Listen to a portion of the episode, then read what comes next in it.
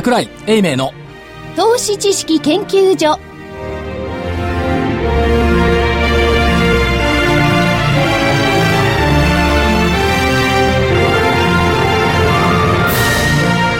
皆さんこんにちは。こんにちは。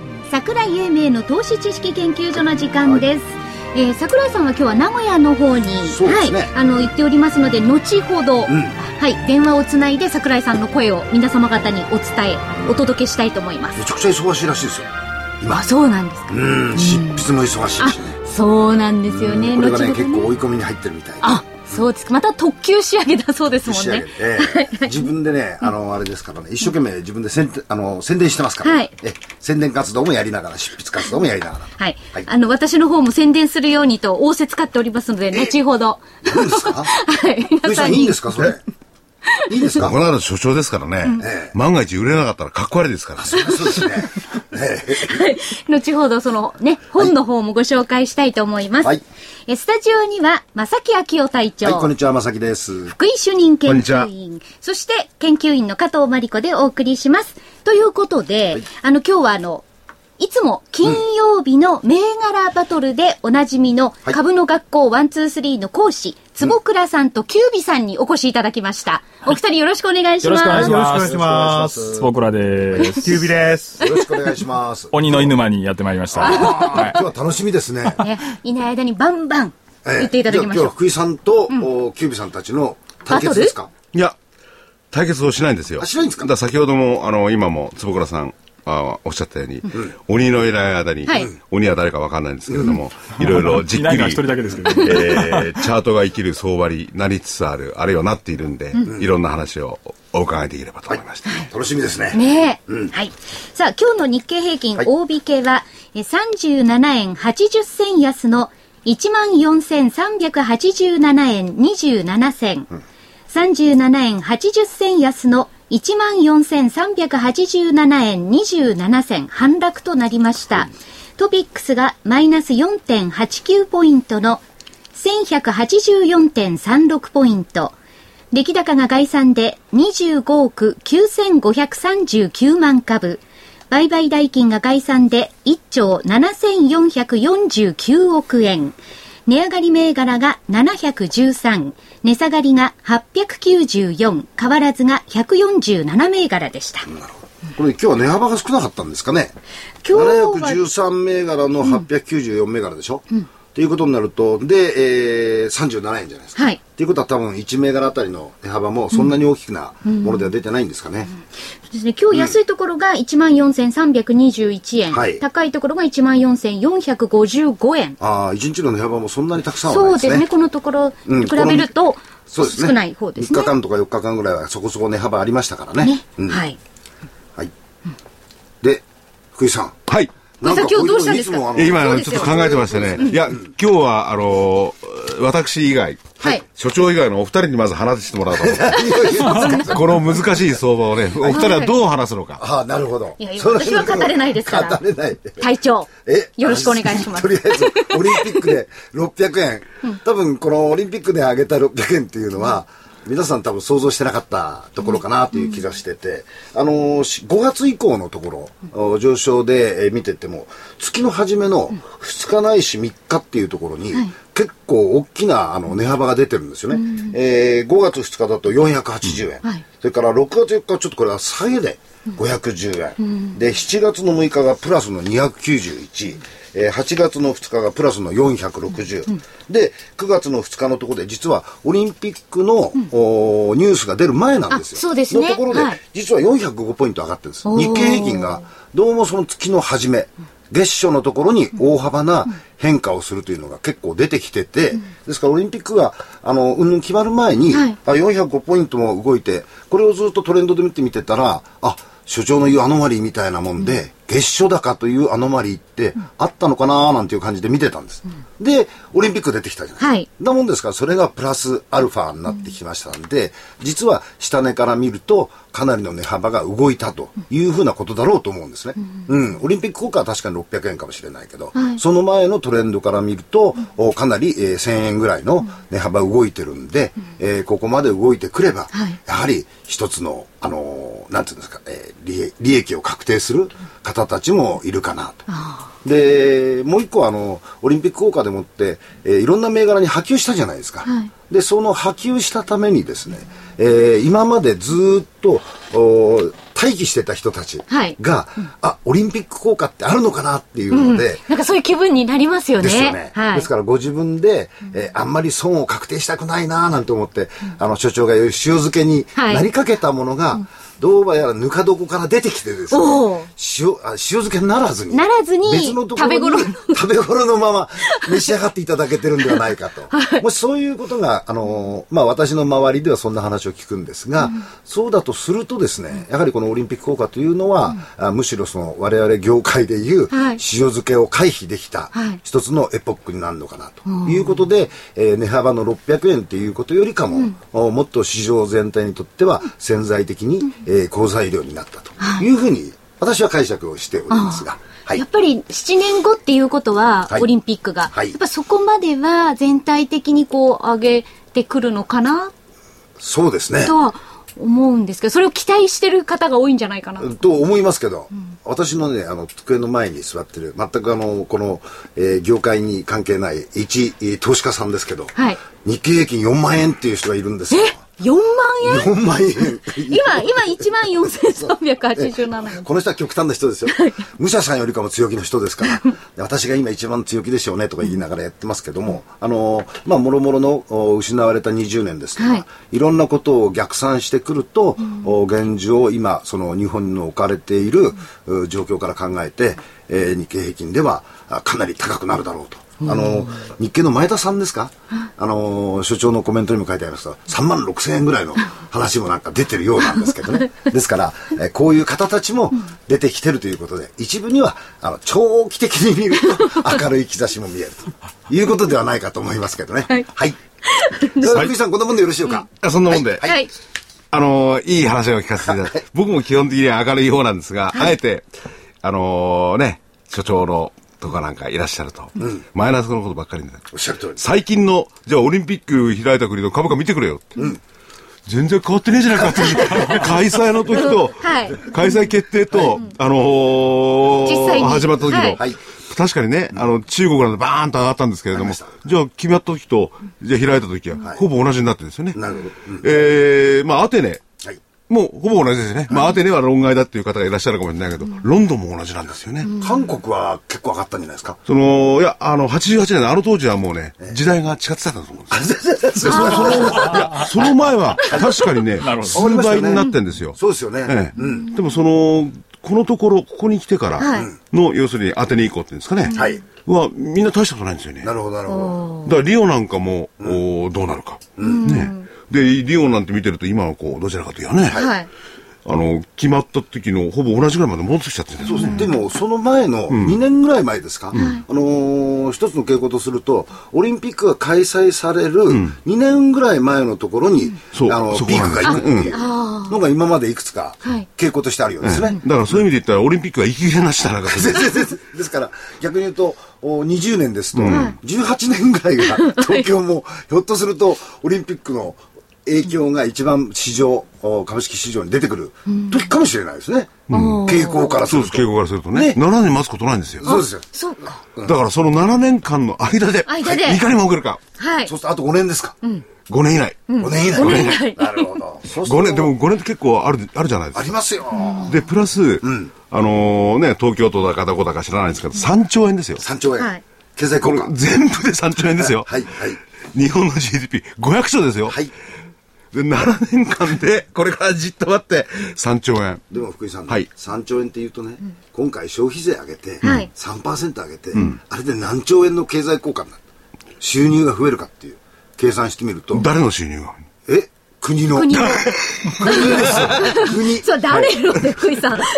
それか、それ考えると、今回、例えばその経済効果3兆円ですけど、その中でお金が回ったり、いろんな形でもって、はい。その副次的に出てくる税収効果っていうのを考えると、下手すると、お消費税の引き上げよりかも大きな効果が出てくる可能性も期待できるちょっと今の話がよく見えないんですが、はい。要するに国はね、はい。まあ3%おそらく上がるでしょう。読売新聞も書いてますからね。はい。はい。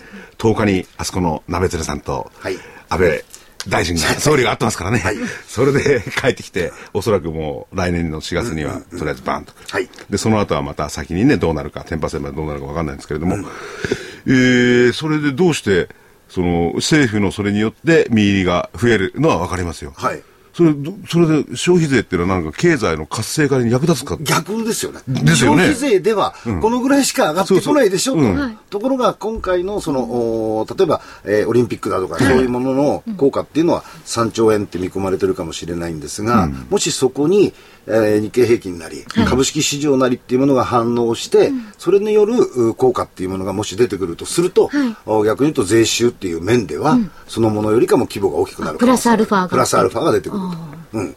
経済的な効果っていうのはあくまでも、その、おえー建設に対してのリターンですとか、うんはい。そういう部分じゃないですか、でもそれ以外のところの効果っていうのは僕は出てくる可能性あるかなと思って見てますけどね。うんうん。いやだからそれ実体的な経済効果っていうのはもうすでに出ててね、けはい。建設なんか全部入れてその3兆円って下が出てるわけですよね。はいはいはい。まあ人によりは150兆とかそういう、はい。どっからそういうのが出てるかわかんないんですけど、言う人がいるんですけれども、じゃあその、それ、まあそれはそれでいいとして、はいそれよりも前の、やっぱり政治がどう動くかだと思うんですよ、ここから先。要するにね、補正だってね、はい5兆いくのか6兆いくのか、それですよ。はいはいはい俺はそんな何年間の3兆よりそっちがやっぱりでかいわけですからね。で、あのーたまたまあの僕のその知り合いと話してたら、政治っていう話であったじゃないですか。で今回東京が決まったのは、はい政権が安定したからだよと。いうコメントを出してた男がいましたね、海外のやつで。うんなぜって言ったらば、いや、みんな投票したんだけども、それって7年後の政権があまりにもふやふやしてるようだったら、とてもじゃないけど7年後のことなんて決定する自分の意思決定できなかったと。ところがやはり今回、そのアベノミックスなりはい。っていうもので、日本の政権が安定するかもしれない。逆に言うとそこに期待することはできるんじゃないかと。いうことで、7年後の投票を決めた人もいたんじゃないのっていう話はしてましたね。うん IOC の委員がそこまで考えてるかどうか、おそらく考えてるでしょうね。考えてるでしょう。ルブカさんなんかいいんですからね、考えてる。ああ、そうですねそのく。らいは考えてほしいですね。時間なんでも。確かに毎年っていうか、一、ね、はい期待してるような感じでしたもんね。ですよね総理大臣がね。それを考えると、いや、ここれだって分かんないですよ、でもね。まあとりあえず3年は安定なんですけどね。続くんじゃないかなという期待感が持てるっていうことなんですね。だから、そのまあ、だから、要するにこれからのね、はい9月の末から10月になってる政治ですよ。はいそれで、はいこのオリンピック景気みたいなものが、まあ、まあ、オリンピックと言われてまだ20年ですからね、こう、じわじわいけるかどうか。はいだそれを見てからでもね、5年間あるんで遅くないと思うんですよね。ああ、それは確かにそうですね。はい。はい。でも、あの、どうなんでしょうかね、具体的な銘柄でや、不動産とかその辺、本当にミニバブルみたいになるんでしょうかね。あの、バブルが、えー、逆に言うと、あの、バブルの、えー、醸成できるって言ったらおかしいですけど、ベブバブルを、あの、発生させられる機会、あるいはチャンスのある地域、はいっていうところで見ると、やはりそのアジアを含めた、その日本はい全体のこの辺のところが、やはりそういうふうなものの可能性を残してるんじゃないのと。っていうのは、アメリカの例の、お不動産、あの、えーっと、ショックでやられました。それがリーマンショックにつながったわけじゃないですか。そうすると、両方ともかなりバブルを作った後っていう感じがするわけですよ。で日本は20年間っていうバブルが全くないところだった。それから今回の TPP なりなんなりのところで、貿易の規模自体が膨らんでくるという可能性から考えると、ここのところにもう一度そのおバブルと言えるかどうかわからないんですけど、活況な経済圏っていうふうなものができてきてもいいのではないかなとは思ってますけどね。はい。まあ、それにですけども、アメリカがどうなるかなんて結構大きいですよね。大きいです。はい。アメリカはね、なんかおかしいんじゃないかと思うんですけどね。この間、あの、えっ、と、決済銀行の、あの、通貨別の統計が出てて、アメリカのドルとユーロが30%強で並んでんですよね。決済に使われてるのって。で、日本の円が2.7%ぐらいなんでか？んですすよ。で、中国軍が1%近くなんですよ。で、中国が今、国家を挙げて使わされるようにしてますんで、そうなんですすぐ、おそらく円を抜くはずなんですよ。と思いますね。うん。だこういうものから見ても、そのお通貨っていうふうなものをベースにした、あ決済がどのくらいの規模でなられあやられてるか。だから多分、一般の人が、えっと思ったのは、ユーロのシェアじゃないかと思うんですよ。そうですね。ドルがもっとたくさんあって、そうユーロの方はもっと少ないんじゃないかと思ってた実際には、はいあの、ユーロができて、それで現状のところで計算すると、ユーロとドルが同じぐらいの金額で決済されてると。いうことから見ると、ユーロ圏ってやっぱりあそこにできたものは大きかったということですよね。でユーロができた直後、ナオミ・キャンベルさんっていうモデルさん。あ、はい。ギャラはユーロでちょうだいって言ってたんですよあ、そうなんですか？ドルじゃなかった。あら、なんか意外なことをよくご存知で。いや、夢のあ、話ですよ。そうなんですか？だ。からそうああやっぱりユーロはそう使われるんだと思って、我々だけだなとユーロ大したことないと思ってるんだ 国際的な人はユーロなんだと思ってですよね。まあそれとは別にそういうことを話しているとですね、はい。えーどうでもいいじゃないかっていう方がいるんじゃないかと思うんでなるほど。うん。はい。自分の相場感は自分で決めるよと、とにかく3万6千まで行くんだ。って言っておっしゃる方がいる。から、でまあそのあの大きなですね、はい。えー材料になるかどうなのか、はい。ワンツースリーのお二方に、はい。ですね。7年後までは決して聞かないんですけれども、短期のところでのですね、チャートで見た、はい。この先ほどいろいろ理由を挙げましたね。まあ、オリンピックであるとか、まあ、あアノマリーじゃないけれども、月月初にはこう高くなるとか、そういうのはチャートで見てな、何らかのこう、示唆が、示唆っていうか、なんか出てますか？まあ日経平均で。日経平均ずっと見てました。らその5月から6月にかけてドーンと下がった後に、一回7月上げてきましたね、はいはいはい。でその後ね下げなかったんですよ、うん。ずーっと持ち合って、下がりそうでいて下がらないんですよ。ね、意外としぶとかったですね。もう僕らも空売りとか仕掛けていくんですけど、もうね気持ち悪いんですよね。売ってもうまく下がらないんで。売っても売ってもなんだろうな、この気持ち悪さって思ってましたよね。そしたらバンとこう上行っちゃったんで、まあ、全体的に強い印象がありますけどね。やっぱりでもどうなんですか？その強いっていうのは上にどんどん行く強さでしょうか？それともどうなんでしょうかね？今は下値固めっていう感じですね、もうしばらくこう持ち合っていくんじゃないかなという気がしてそういう意味では持ち合いっていうのも言われてから相当続いてますからね。えーっとね、やっぱ持ち合いの時期って長いですもんね、結構2ヶ月ぐらいは続いてますね、はい。いや、まだ、まだ持ち合うような気がしますけどね。チャート的には、もちろん、この値幅はどれぐらい出るかわからないんですけど、こう大きく見たときに、チャート的には、こう、まだ上行ったり、下行ったりっていうのをしばらく繰り返してから、もう一段上に行くんではないかなという気がしていますけど。いや、だからそういう意味ではね、その1万3000円のレベルっていうのは結構今まででケースが長かったわけじゃないですか。はいここね。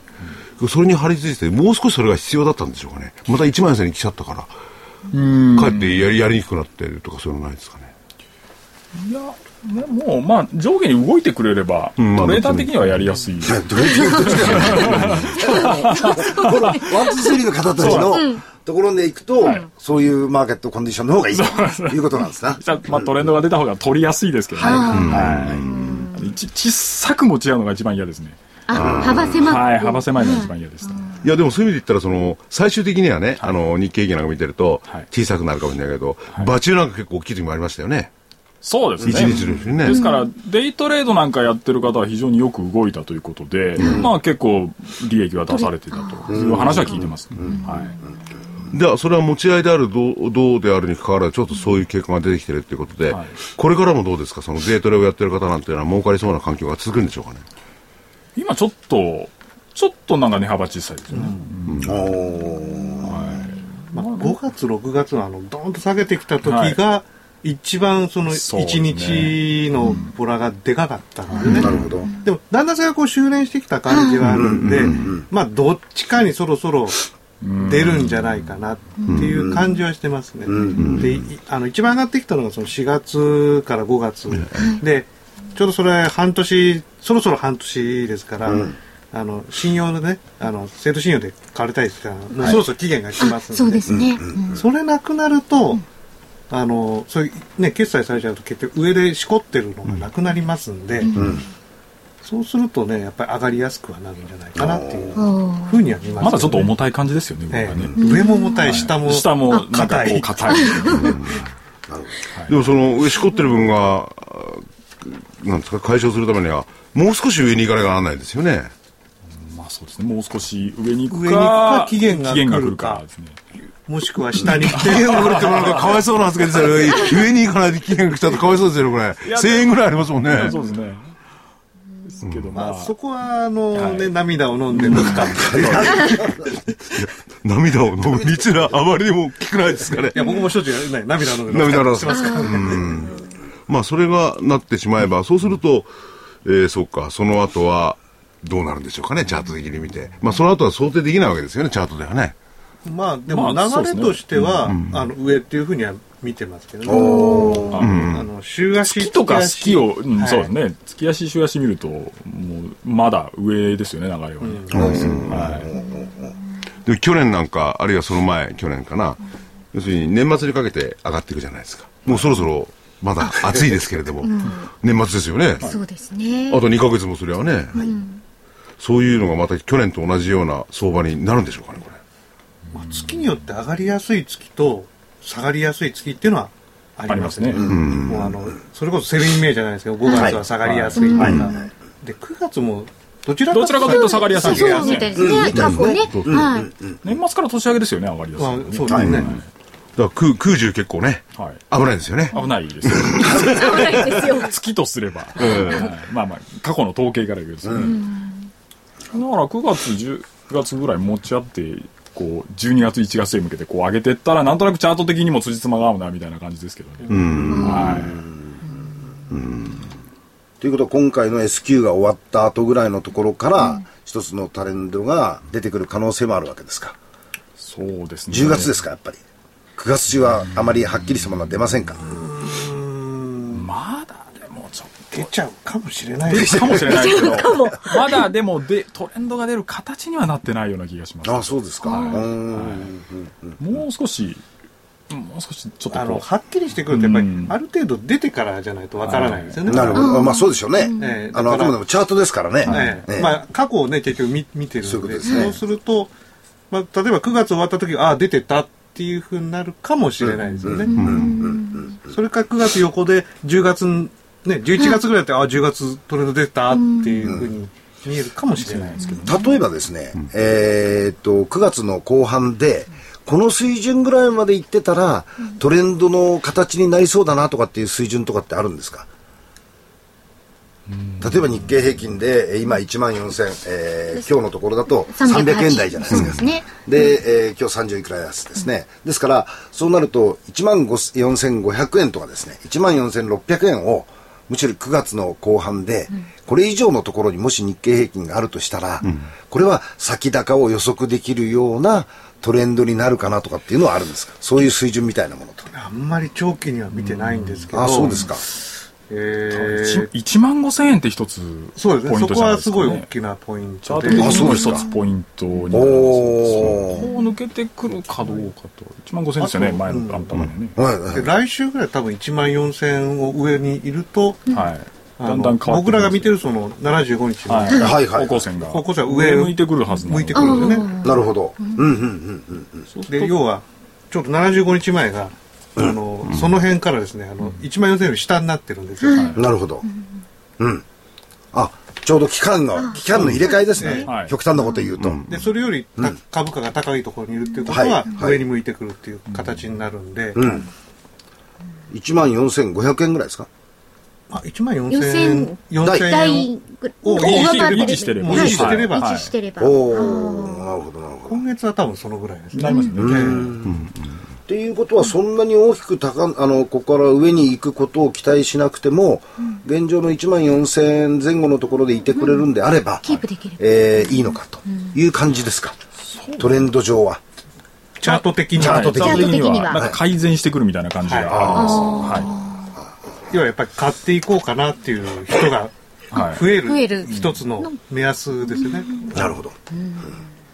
でも1万4000にとどまっている限りでは、その75日線が上に完全に持ち上がるって感じじゃないですよね。もっと上に行かないと、ね。じわっと上を向いてくるじわっと上を向く程度ですよね。い。やっぱり1万5千円超えないといけないんじゃうないですか。ん、そうですよね、多分ね。それでね、あの、超えるかどうかっていうのは、そのチャートではなくて、来週なんて17時は FMC ですよあね。そうですね、そういうのはまあ全然気になってないんでしょうけれども。た多少は、あの、おお二人は気になります？いや、スケジュールはね、イベントはあるなっていうぐらいは。スケジュールはあのやっぱり考えておいて、はいそういうので動きそうな時は、もう手締まったりとかしますよね。じゃあ、例えばのどっ、ちに動くかわかららない。から、オリンピックの前は手締まいました。手締まいました。おー。ということは、オリンピックで、例えば、あー決まったら上がるであろう。下がったら、あー決まらなかったら大幅に下がるであろうって予想はしてたわけいや、どっちに動くか分からなかったので手締まった。分からない時はとりあえず手締まると。はい。あのーやっぱそれなりのイベントなので、はい普段あんまり情報情報なんか気にしないんですけど、さすがにオリンピックはちょっとまずいかなと思って、あの一応手締まいを、なるほど。はい、生徒さんにももうそういうふうに呼びかけて、ちょっと一旦手締まっといてくださいみたいな話をしてました。あそうすると、僕なんて先ほどね、あ嫌みたいなこといろいろたかだか3兆円だなんだかんだって言ったけど、そういう目ではなくて、やっぱオリンピックっていうのは、あの、坪倉さん、まあ、チャートとは離れてもね、相当大きなイベントであるっていうのは認識されてるわけですね。経済的にも何気にしてました。で、ただ、あのー思ったほど跳ねてないなっていう印象。あそこ、そこは。それは確かにそうですね。結局テクニカルを無視したような動きにならずに、まあ、まあ僕らから言うと止まるとこで一旦止まってましたもんね。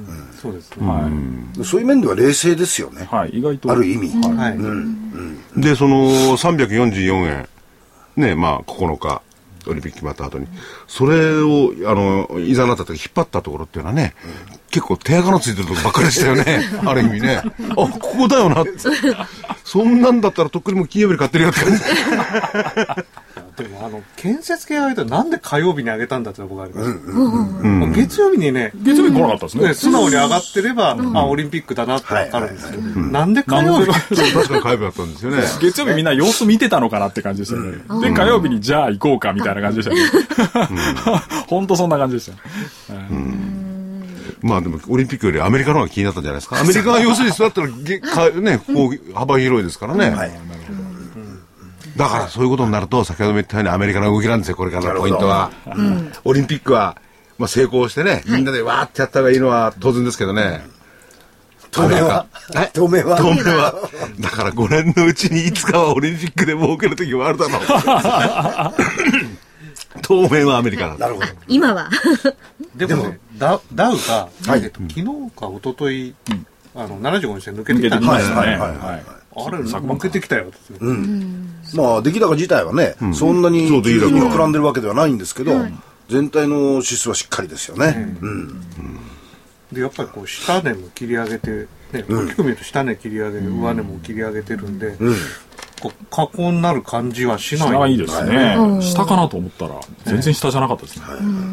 雇用統計大騒ぎしてもね、ええ単価戻っちゃいました。戻っちゃうんですそうです。いや、それはほら、あの当然ですよね。経済が悪ければ金出すんですから。株価戻りますよね。いつまでも続くんですよ、これ。金融緩和が。なるほど。ね入れ替えもしたんでしたっけ、ニューヨークで。しましたね。しましたよね3銘柄で。そうです。はい。まあ、首長のコメントだと、あの、自分の勝手に都合が悪くなると、ルールを変えるって書いてある。まあ、よく書きますよね、あの人も。ねえ。本当に。うん。でもル、ルルールは変えるもんですからね。そのためのルールですからね。しかも30しかないんですから。ええあ確かにそうですよね。だそのうちあの、アップルなんてもね、結構悪くてね。で、フェイスブックの方は上場来下からに来てるけど、そのうちアップルが外されたなんか、外されたっていうか、誰も見なくなったな。うんまあそういう状況があって、よくはわからない相場なんですけれども、まああのね、ワン、ツー、スリーの方も、はい。ニューヨーク、東京も含めて、短期的にですかね、上に行く傾向は出てると。そうですね。そうですね。そうか。まあ戦略として今は買いのの方方がが、うん。いいかなっていう。そうですね。押したら買い。押したら買いと。はい。なるほど。はいでもなんかの表紙にストンと下げてくるところがあると思うんで、ぼ僕らは売りの目線も持ちながらっていうことなんで、ああ。まあ需給が崩れるところちょっと。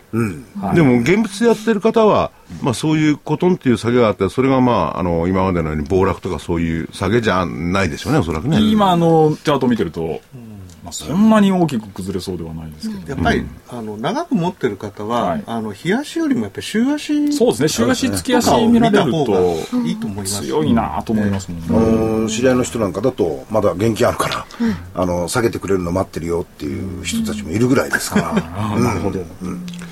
でも、これから3枚からまで行くんですから。そうです。まだまだそんな小さな下げを気にしないで今乗ったらどうですかっていう、まあやっぱり個人投資家はそうでもないのかもしれませんね。だと思いますよ。結構警戒してるのかもし警れない戒してますよね、ううんんうん。まあ自分のお金でね、やるんですから、大事なお金で警戒するのは当然なんですけどもね。はいはい。本当にオリンピックがね、とりあえず決まって、3兆円なんてケチくせえこと言わないで、150兆とかなんとか。バブルだとミニバブルも含めてですね、はいい、ろんなところで株式上昇のそのメリットをあの受けた人たちって実はあんまりたくさんいないんですよね。小泉さんの時ぐらいに一回あのバブルあのなんていうんですか、えー IT バブルのところで、えー IT 関連の株式で。えーそこそこ利益を得た人たちっていうのはかなりいたんですけど、その時以来しばらくそういう面では上昇の相場の中で、えー利益をたくさん取ったとあるいは獲得できたっていう方たちが実は少ないんで、どうしてもあの防御から先に入るというスタンスでしょうね、だからその防御をいつ解いていいのかどうなのか難しいところですよね。難しいところです、うん。あの僕らが生きてる間に、防御を解くとしたら、一回しかないねっていうのがこの60代のおじさんたちがゴルフ場で話すキーワードなんですよいやだからそれがオリンピックがきっかけかどうか。そう、最後のチャンスだねっていう人たちがね、結構いらっしゃるんですよね。おじさんたちで。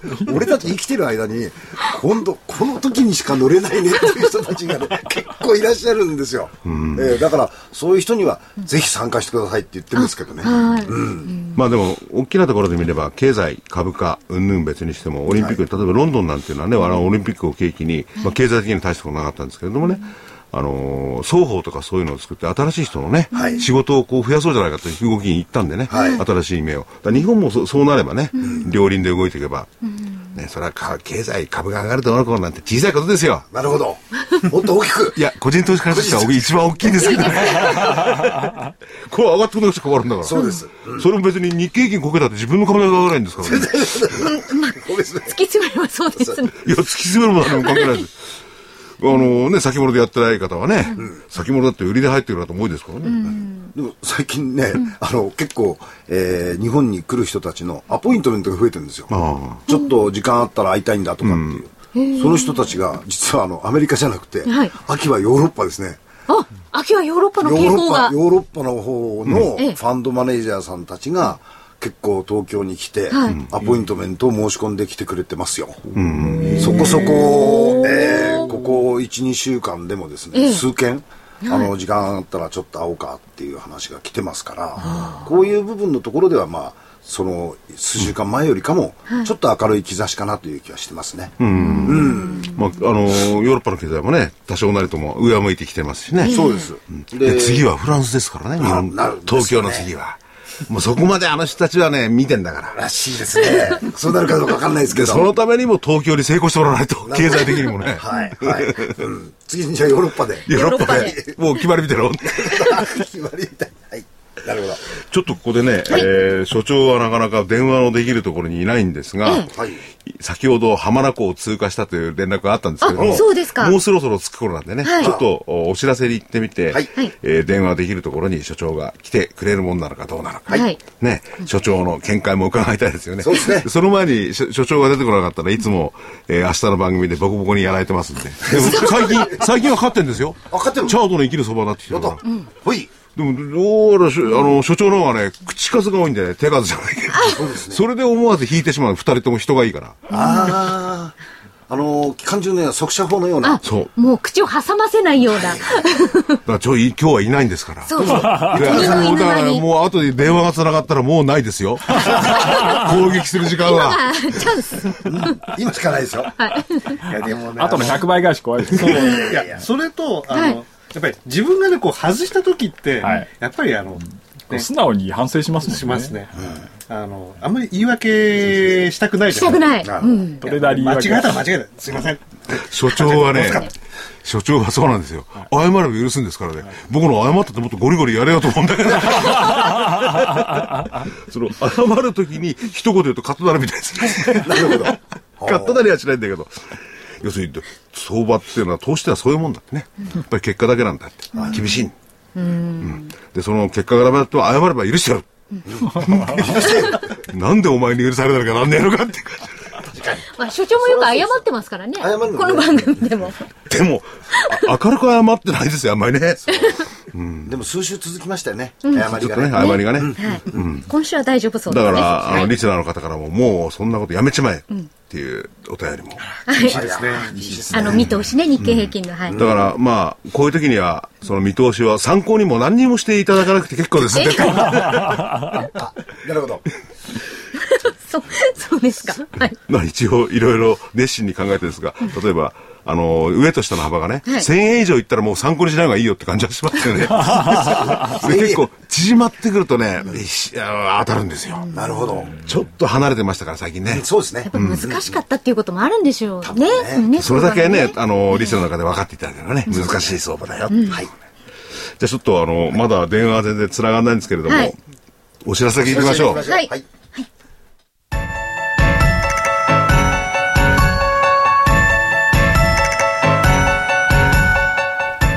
活動的なあなたの応援サプリ。サプリ生活のグルコサミンコンドロイチンは、年を取ると少なくなりがちなグルコサミンとコンドロイチンを無理なく補います。階段の上り下りや立ったり座ったりが気になる方や、お散歩、スポーツを楽しみたい方におすすめです。サプリ生活のグルコサミンコンドロイチンは、グルコサミンの含有量が10粒あたり 1600mg コンドロイチンが 300mg と豊富です。300粒の1ヶ月分1本がラジオ日経特価で3980円3ヶ月分3本セットがやはりラジオ日経特価で1万800円さらにお得な6本セットも同じくラジオ日経特価で1万8000円。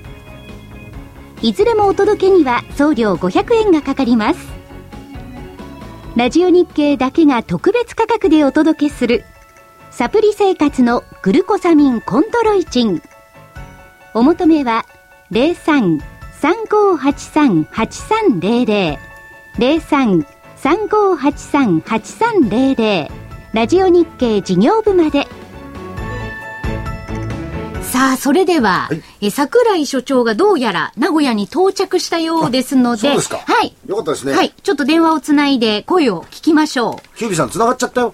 所長 所長はい、桜井です。あ、こんにちは。お世話になります。いや、こちらの方こそ。え、あの、名古屋に着きました。今、あの、マリオットホテルのロビーに入ってます。そうですか。お忙しすいません。はい。で、我々と言いますか、あの、キュービーさんなんかずっとも。悪口言ってたんですいや、坪倉さんも、いや、そんなこと言ってないですよ。かあ、そうですか。ええもう桜井さんの、ね、から悪口ばっかりってメール来ましたよ。誰だ？こ怖いですねれ、これから言おうかなと思ってたんですあよ。、そうです。はい。でも流行りのですね、マイナスだったんでしょ？マイナスですね、そう37円安、14,387円27銭でした。ん ?1 万 3000? 14,387円？27銭です。間違間違っておりませんでした。はい。当たりましたねオリンピックが来てよかったですね。そうですね。え、ワン、ツー、スリーの方には全く関係ないと思いますが。いや、ワン、ツー、スリーの方は、むしろオリンピック来るかどうかわからない。しかし、イベントなんでね、えーポジションはチャラにしておいたっておっしゃってましたね。なるほど。えいや、やっぱり6年間のおこの拡大というのはやっぱり来たっていうことでしょうね。ただまあ、今日の場合は明日の SQ があるんで、えー邪魔されたと。145以上にはしたくないっていう力がやっぱあるんですね。なるほど。それで？だけ、ど、だけど S q 値完全にこれワープしてくるでしょう。6月が1万2600円でしょ。うん。だからメジャー S q に向けて2000円ぐらい上がったっていう感じですよね。うん。だから株価はあの S q だけを見ればワープし始めたと見ていいんじゃないでしょうか。なるほど。で、先ほどからね、はいあの、皆さん、あのーオリンピックだ、オリンピックだ、いいことなんですけどね。はいで、経済効果。でも出してるのは3兆円じゃないですか。3兆円ですよ、東京都の試算では。ね3兆円ですよ。ええ。3兆円をどうしたんですか？よくないですか？いや、3兆円ですよ。あんまり、あんまり、もう、もう一声っていうか、もう二声っていうか、もう三声、もう一声って言いますかね。いやいや福井さん、福井はいせもしもし福井さん、はいもしもしはいはい。電波がちょっと良くないんで、電波のいいところに歩いていっていただけると。すいません。い本当に電波悪いのや、あの、ちょっとね、あの時々音声が途切れてしまうんですよ。あ、福井さんだって3兆円稼げないでしょ？もちろん。でしょ？だからすごいじゃない。そ そういう比較か。そうか。私たち誰も稼げないかもしれない。福井さん、ここで電波大丈夫ですか？はい。ここで電波大丈夫ですか？え大丈夫です。すいません。はい。はい。え僕は稼げません。えええ私も。いや、ここに入れで、今、あの、ほ本書いてるんですけど、ねはい。後で本もご紹介していただけるとありがたいんですはい、紹介いたします。あのー結構ね、ああちこちの会社に取材を申し込んでるんですよ。はい。直近で。ははいい。そうするとね、意外とね、皆さん答えてくれるんですね。うん。でオリンピックに対しての効果どう見てますかっていう取材をしたいって答えてるんですけど、はい。やっぱだから皆さん各企業興味持ってますよね、期待と。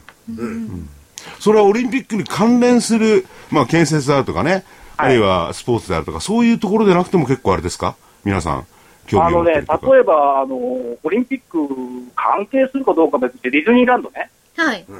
まあ、それは客がいろんなところ、ねうん。OLC の海外取材来てくださいって言ってました。